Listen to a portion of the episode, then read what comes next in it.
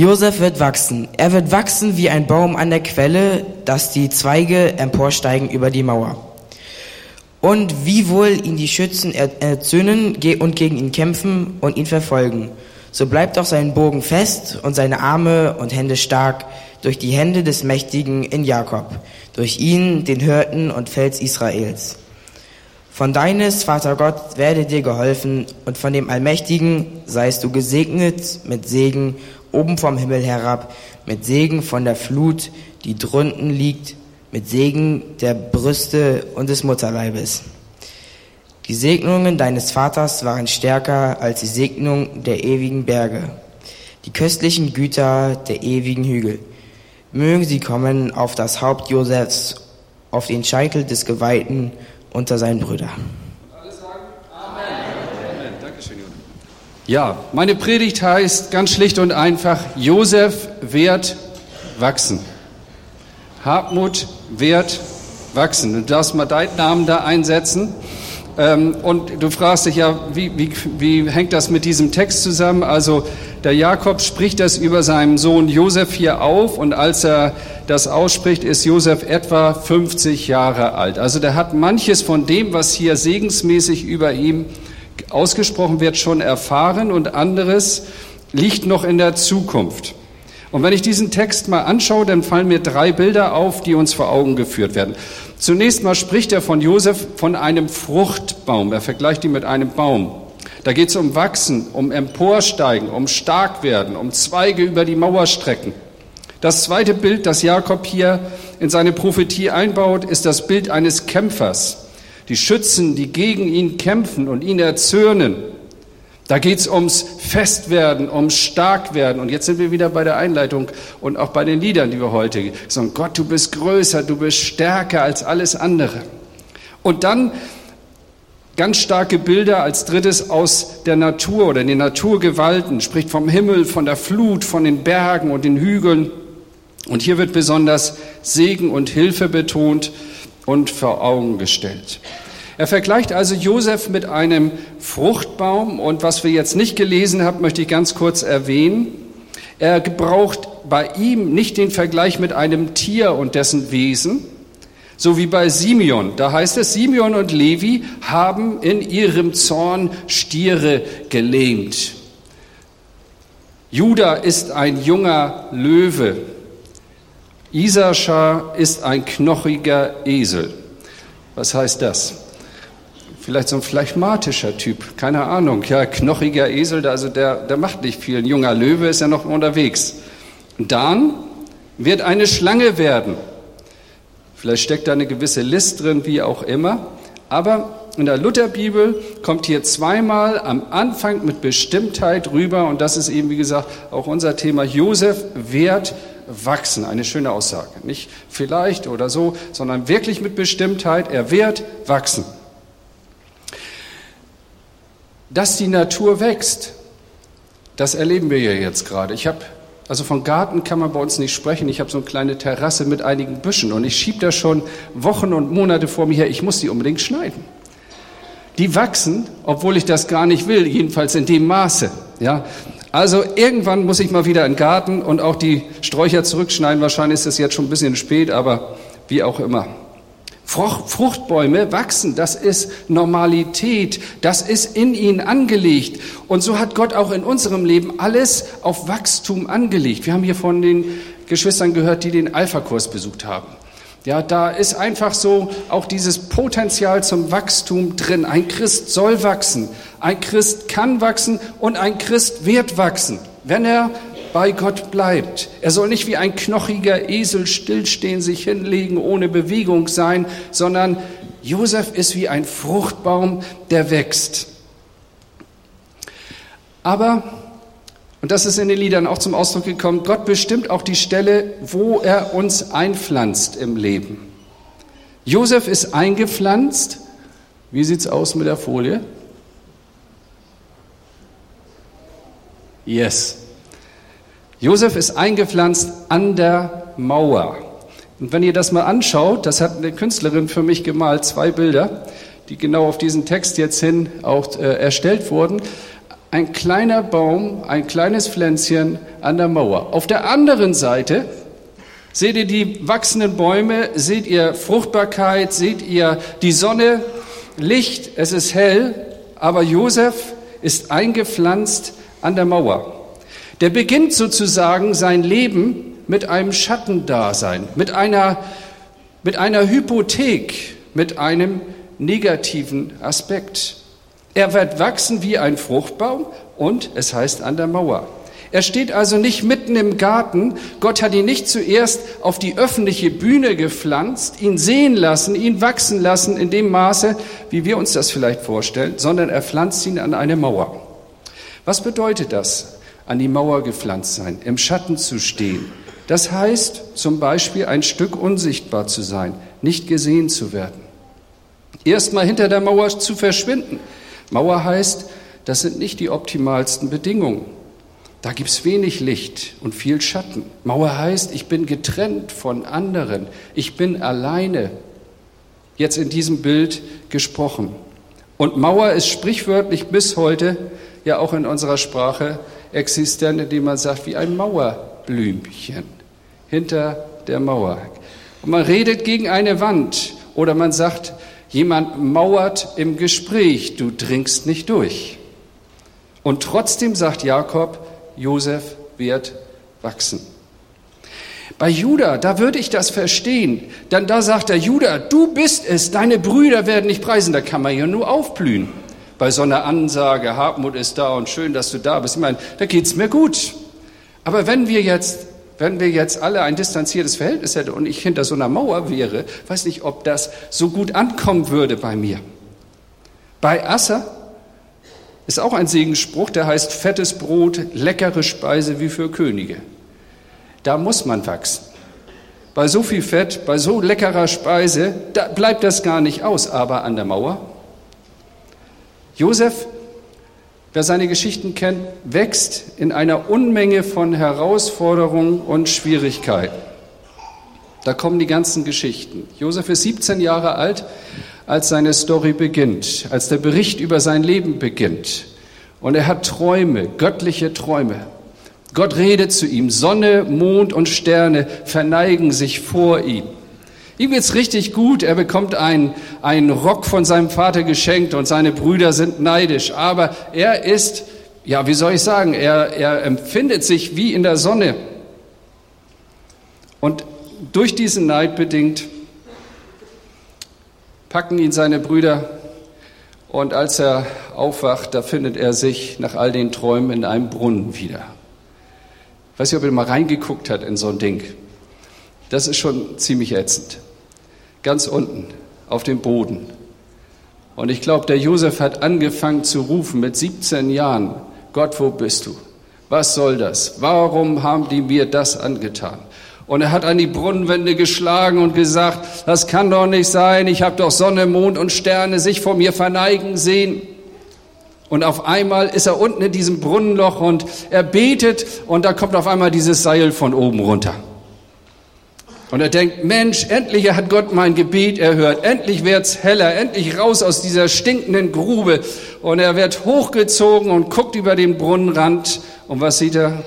Eine Karawane mit Sklavenhändlern und seine Brüder, die den Preis schon abgemacht haben.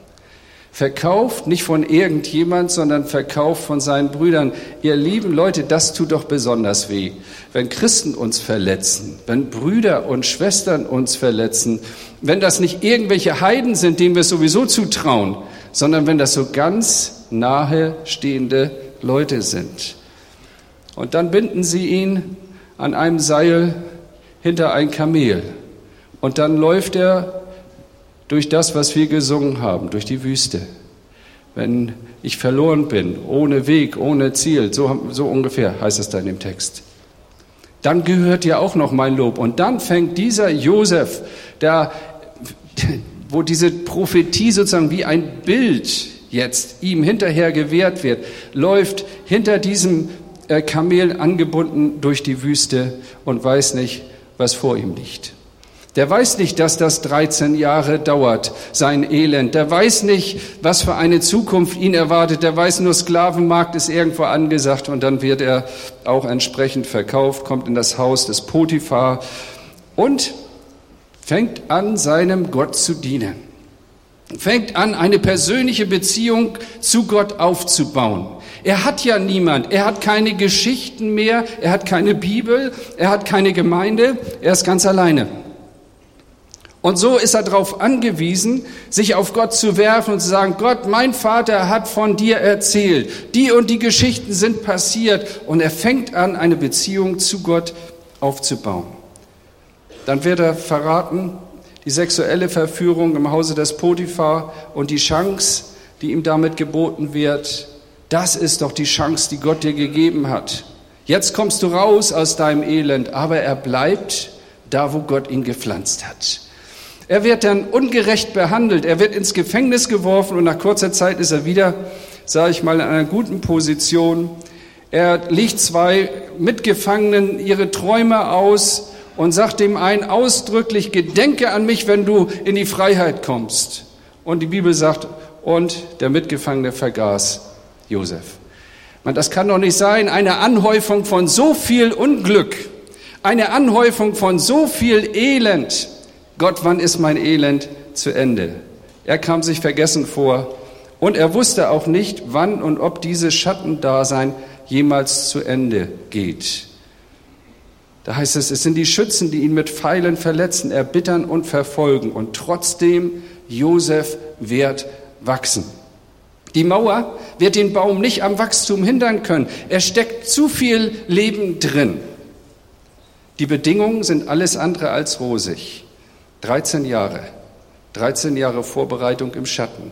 13 Jahre braucht der Mann, um die ersten Zweige über die Mauer zu strecken. Er wächst, er wächst langsam, er wächst und entwickelt Wurzeln. Und nach 13 Jahren steckt er das erste Mal Zweige über die Mauer. Ich habe mich gefragt, wie überlebt er? Was ist sein Geheimnis? Sein Geheimnis liegt schlicht in den Worten an der Quelle.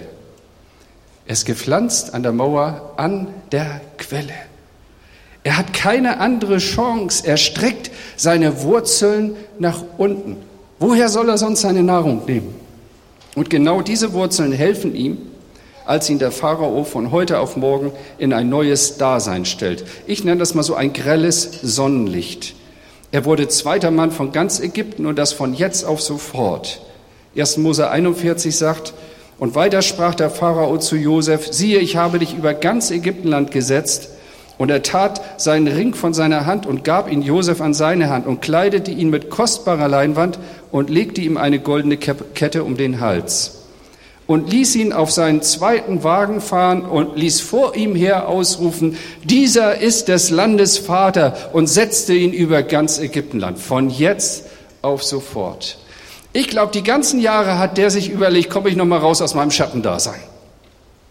Und jetzt an einem Tag war es soweit und jetzt auf einmal muss der umgehen mit einer Art von Erfolg, wo der ganz genau wusste, wenn ich da nicht vorher meine Schule gehabt hätte, dann wäre ich jetzt, würde, das würde zu einer Entwurzelung führen.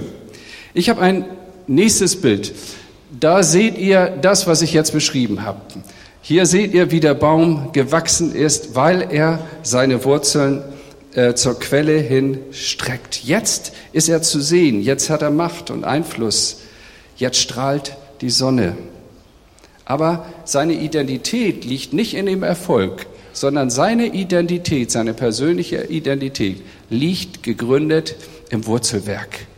Er streckt seine Wurzeln zur Quelle hin und nun ist er zu sehen.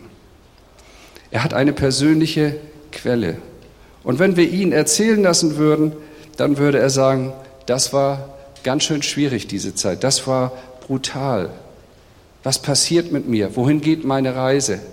Aber er besinnt sich auf das, was sein Vater ihm erzählt hat, von dem Gott Abrahams, von dem Gott Isaaks, von dem Gott Jakobs. Das ist alles, was Josef hat. Es reduziert sich alles auf ein paar Geschichten. Ihr lieben Eltern, welche Geschichten erzählt ihr euren Kindern? Erzählt ihr eure Glaubensgeschichten? Das ist etwas, was man den Kindern mitgeben kann. Wir haben so viele gute Ressourcen, so viele Möglichkeiten heute. Josef nimmt diese Geschichten mit und fängt an, genau zu diesem Gott zu rufen, nämlich selber zu rufen, Gott, wo bist du? Wo ist deine Hilfe? Er betet und entwickelt so Wurzeln hin zur Quelle. Und ich glaube, Wurzeln wachsen nicht so schnell. Das braucht einfach auch seine Zeit. Und es braucht eine Schule.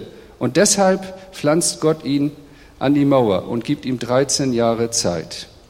Und meine Frage ist, wo hat Gott dich hingepflanzt? Wie sieht deine Mauer aus, durch die du nicht durchdringst, wo du sagst, den anderen geht es immer viel besser als mir? Ich bin wirklich ein Mauerblümchen. Wisst ihr, solche Sätze sind zum Teil in uns abgelegt. Warum habe ich das nicht besser?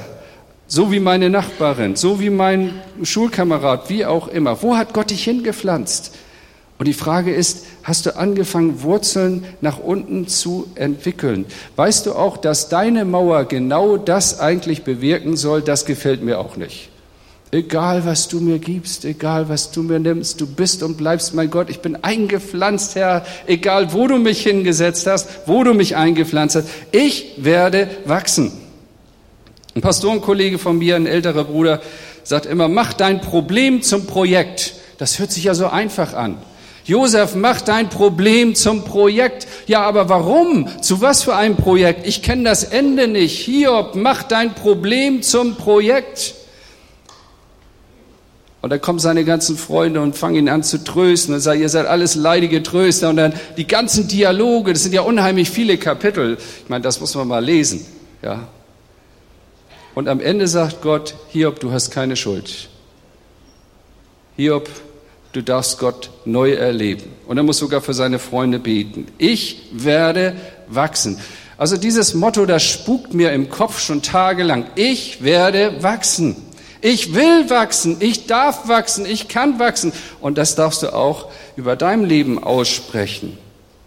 Es gibt einen Begriff aus der Beratung, der nennt sich Resilienz. Ich weiß nicht, wer von euch das schon mal gehört hat. War mir ganz unbekannt, habe mich jetzt damit beschäftigt. Kommt, kommt aus dem lateinischen resiliere und meint sowas wie Widerstandskraft, Belastbarkeit, Strapazierfähigkeit.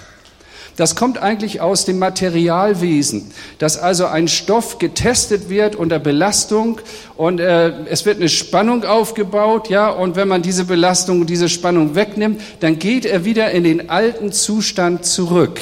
Daher kommt eigentlich dieses Wort Resilienz. Resilienz ist Wachsen trotz widriger Umstände. Das steht zwar hier nicht in der Bibel, das ist Resilienz, aber von der Sache her ist es das. Und man fragt sich, da kommen drei Kinder aus einer und der gleichen Familie. Und die Eltern sagen, wir haben alle gleich behandelt, was ja nicht stimmt, aber irgendwie vom Gefühlten her schon. Alle die gleiche Liebe, alle die gleichen Möglichkeiten, alle die gleiche Ausbildung, wenn es dann möglich ist, alle das gleiche Umfeld, alle die gleiche Sympathie und die gleiche Familie. Und das eine Kind, das entwickelt sich gut und das andere Kind kann damit gar nichts anfangen mit dieser Ressource. Es entwickelt keine Widerstandskraft. Oder das Umgekehrte. Wenn ich so an die Familie von meiner Frau denke, wir sind zwei Geschwister und Vater war Alkoholiker und meine Frau ist an dieser, sag ich mal, an diesen widrigen Umständen eine ganz starke Persönlichkeit geworden.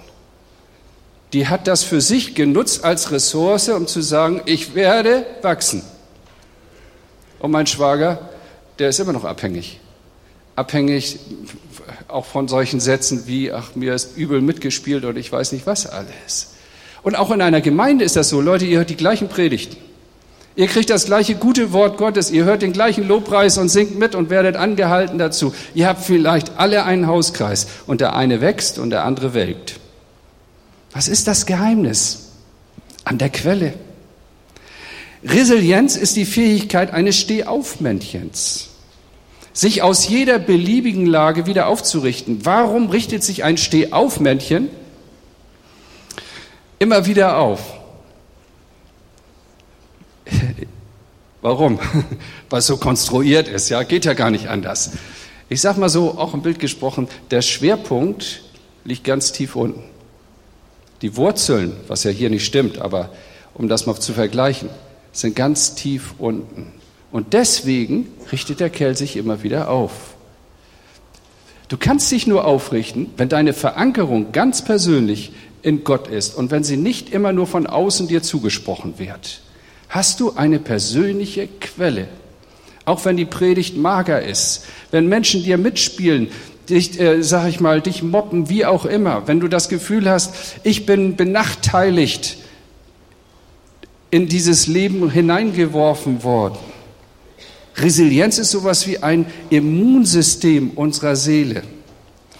Es gibt ja viele Seminare von Team F, aber eins hat mich immer besonders angesprochen, ein Titel, der heißt Kinder stark machen.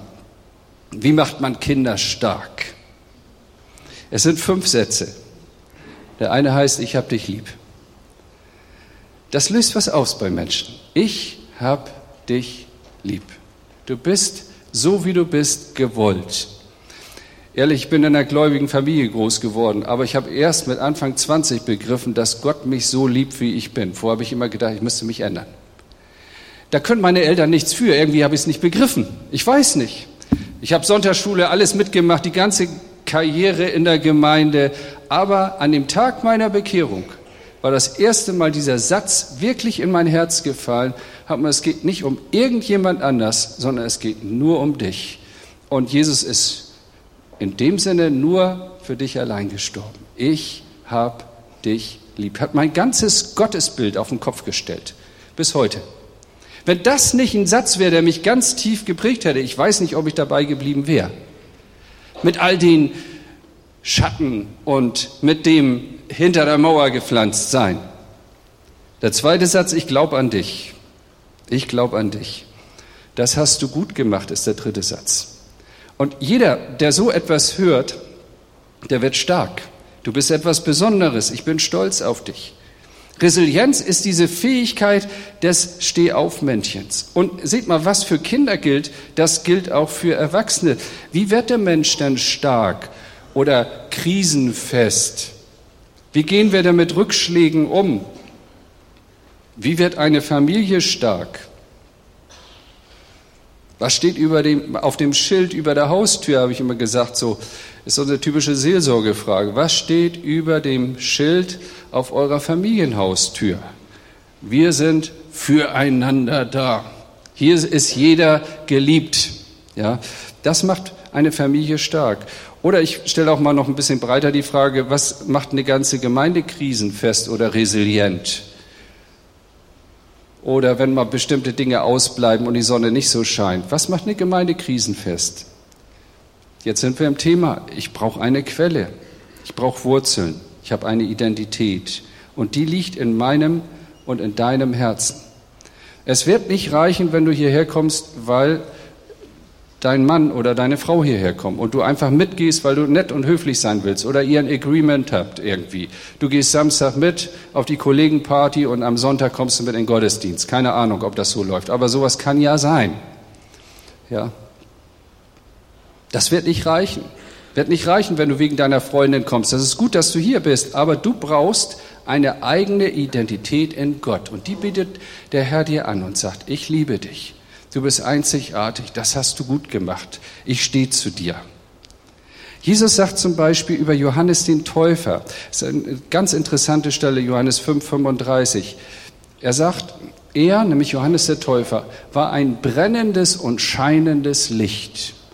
In dem lebte etwas, in dem floss etwas. Der war stark, ein brennendes und scheinendes Licht. Und er sagt zu dem Volk, ihr aber wolltet ein wenig fröhlich sein in seinem Licht. Das ist ja eine vernichtende Aussage.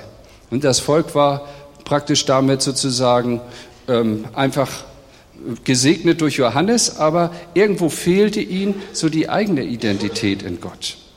Wenn Gott uns gebrauchen soll, und das will er, dann brauchen wir diese eigene Quelle. Ich kann nicht dauerhaft von der geistlichen Substanz anderer leben. Was ist zum Beispiel, wenn Anerkennung und Erfolg in unserem Leben ausbleibt? Was ist, wenn Brüder dich verkaufen und vergessen? Was ist, wenn die Predigten auf einmal dürr werden? Na ja, gut, es, man kann ja heute überall Predigten downloaden und so. Nein, ich brauche meine eigene Quelle. Josefs Quelle ist Gott selber, die intime Beziehung zu ihm. Und das findet sich überall in der Bibel. Resilienz heißt so viel wie vorwärts mit Gegenwind. Das ist auch ein gutes Motto. Vorwärts mit Gegenwind. Gesegnet ist der Mann, heißt es Jeremia 17, der sich auf den Herrn verlässt und dessen Zuversicht der Herr ist. Der ist wie ein Baum am Wasser gepflanzt, der seine Wurzeln zum Bach hinstreckt. Und obgleich die Hitze kommt, fürchtet er sich doch nicht, denn seine Blätter bleiben grün und er sorgt sich nicht, wenn ein dürres Jahr kommt, sondern bringt ohne Aufhören Früchte. Das ist Gottes Absicht mit unserem Leben. Er will uns stark machen. Er ist unser Vater, wir sind seine Kinder und ich sage mal so, ich bin ein kleiner Vater, aber ich habe meine Kinder, meine Familie, meine Frau sehr, sehr lieb. Und ich würde alles tun, damit es ihnen gut geht. Ja, manchmal muss man auch einige Dinge vielleicht, sagen wir, zurückhalten, dass Kinder sich selber entwickeln, dass Kinder auch stark werden. Und das ist Gottes Erziehungsabsicht. Das kann ich verstehen, weil ich selber auch in dieser Rolle bin. Und genauso macht Gott es auch mit dir. Es gibt ein Zitat, das möchte ich hier abschließend noch äh, weitergeben, steht nicht in der Bibel, aber ich finde das treffend. Es, mach's mal ein weiter. Es geht im Leben nicht darum, gute Karten zu haben, sondern mit einem schlechten Blatt ein gutes Spiel zu machen. Ich weiß nicht, was deine Story ist, deine Geschichte, was du mitbringst ins Leben oder auch nicht mitbringst. Darum geht's nicht, Leute. Das können wir nicht beeinflussen. Aber wir können mit einem schlechten Blatt lernen, ein gutes Spiel zu machen, das Optimale rauszuholen. Josef wird wachsen. Er wird wachsen wie ein Baum an der Quelle, dass seine Zweige emporsteigen über die Mauer. Nochmal, wie heißt deine Mauer? Wenn unser Gott für uns ist, wer könnte gegen uns sein? Wenn unser Gott für uns ist, wer kann uns widerstehen? Also genau diese Botschaft ist eigentlich auch das, was auf meinem Herzen ist. Auch über deinem Leben steht diese göttliche, dieser göttliche Segensspruch, egal wie du heißt, ob Heike, Lisa, Erika, Michael, du wirst wachsen. Du kannst wachsen. Weil für uns auch diese fünf Sätze gelten. Ich habe dich lieb, ich glaube an dich, das hast du gut gemacht, Du bist etwas Besonderes in Gottes Augen und Gott ist stolz auf dich. Hartmut, du wirst wachsen. Und du darfst mit deinen Namen einsetzen. Auch die Gemeinde wird wachsen. Ich möchte mal schließen mit einem Beispiel, was mich damals sehr gesegnet hat. Ich war Schulleiter bei Evangelium Offensiv, einer Jüngerschaftsschule im Odenwald. Und wir hatten verschiedene Seminare. Und einer unserer Kontaktleute hatte mal einen, einen Propheten kennengelernt aus der Schweiz. Und ich dachte, ja gut, ist auch gut mal jemand anders, ein anderer Dienst und so weiter. Ja, hat ganz groß angekündigt, naja, wie das so aufgebaut wird. Ich meine Erwartungen, die stiegen ins Unermessliche. Ich dachte, ein Prophet in meinem Hause ist ja Wahnsinn. Und wir waren in Oberscheidental, das kennt kein Mensch von euch. Da waren 30 Leute, eine große katholische Kirche und wir waren die Sektierer da. Also niemand kommt zufällig in Oberscheidental vorbei weiß nicht, wer von euch da mal gewesen ist. Also da kommen so Weihnachtsbäume her, aber das ist auch alles. So, ich bin da am Arbeiten und freitags noch und dann sollte der Prophet anreisen und dann klingelte das und die, ähm, ich mache die Tür auf und dann steht da so ein kleiner, dicker, untersetzter Mann mit Plastiktüte in der Hand und ich denke, das, das ist ein Stadtstreicher oder so. Und dann stellt er sich vor und sage ich, ich bin der Person, ach, das ist der Prophet. So sieht ein Prophet aus. Ne? Also gut, kann ja nicht zu seiner Figürlichkeit, aber ich habe nur gedacht, ich habe mir irgendwie was ganz anderes vorgestellt. Eine stattliche Erscheinung mit einem großen Mantel, wie Elia tritt er auf oder irgendwie sowas. Dann haben wir unseren Gottesdienstabend gehabt, dann haben wir Gäste gehabt und dann fing der an, so zu predigen. Ich sag mal so, äh, ich weiß nicht mehr, was er gepredigt hat, aber dann klappte er seine Bibel zu und dann kam so mehr der prophetische Teil. Da hatten wir alle drauf gewartet. Und dann hat er so die Art gehabt, hat Leute so rausgerufen. Es waren so 40 Leute dann und dann, ja, ich habe was für dich, komm mal bitte hier nach vorne. Und ich habe dann schon gebetet und gesagt, oh Herr, nicht irgendwie was Peinliches hier über mich oder so. Und dann hat er den Leuten gedient und hat ihnen was gesagt und auf einmal kommt er zu mir und sagt, du, ich habe auch ein Wort für dich. Willst du das hören? Jetzt konnte ich ja noch entscheiden, will ich das hören oder will ich das nicht hören? Ja, ich will das hören. Dann hat er mich nach vorne gerufen und gibt mir die Hand mit Tränen in den Augen und sagt zu mir, Hartmut, Gott möchte sich bei dir bedanken. Das hat mich echt angerührt, ehrlich. Gott bedankt sich bei mir und dann erzählt er so, ja, du hast viel für Gott getan, dich unheimlich eingesetzt hier und Gott möchte dir einfach mal Danke sagen. Das hat mich stark gemacht. Das war nichts Außergewöhnliches, das war ein einfacher Satz. Wenn unser Gott für uns ist, wer kann uns oder dir widerstehen? Gott ist größer, Gott ist höher als alles andere und er liebt dich. Und seine Liebe will dich stark machen, auch an diesem Morgen. Und jetzt singen wir dieses Lied nochmal, jetzt kommt ihr nochmal nach vorne. Gott segne euch, Amen.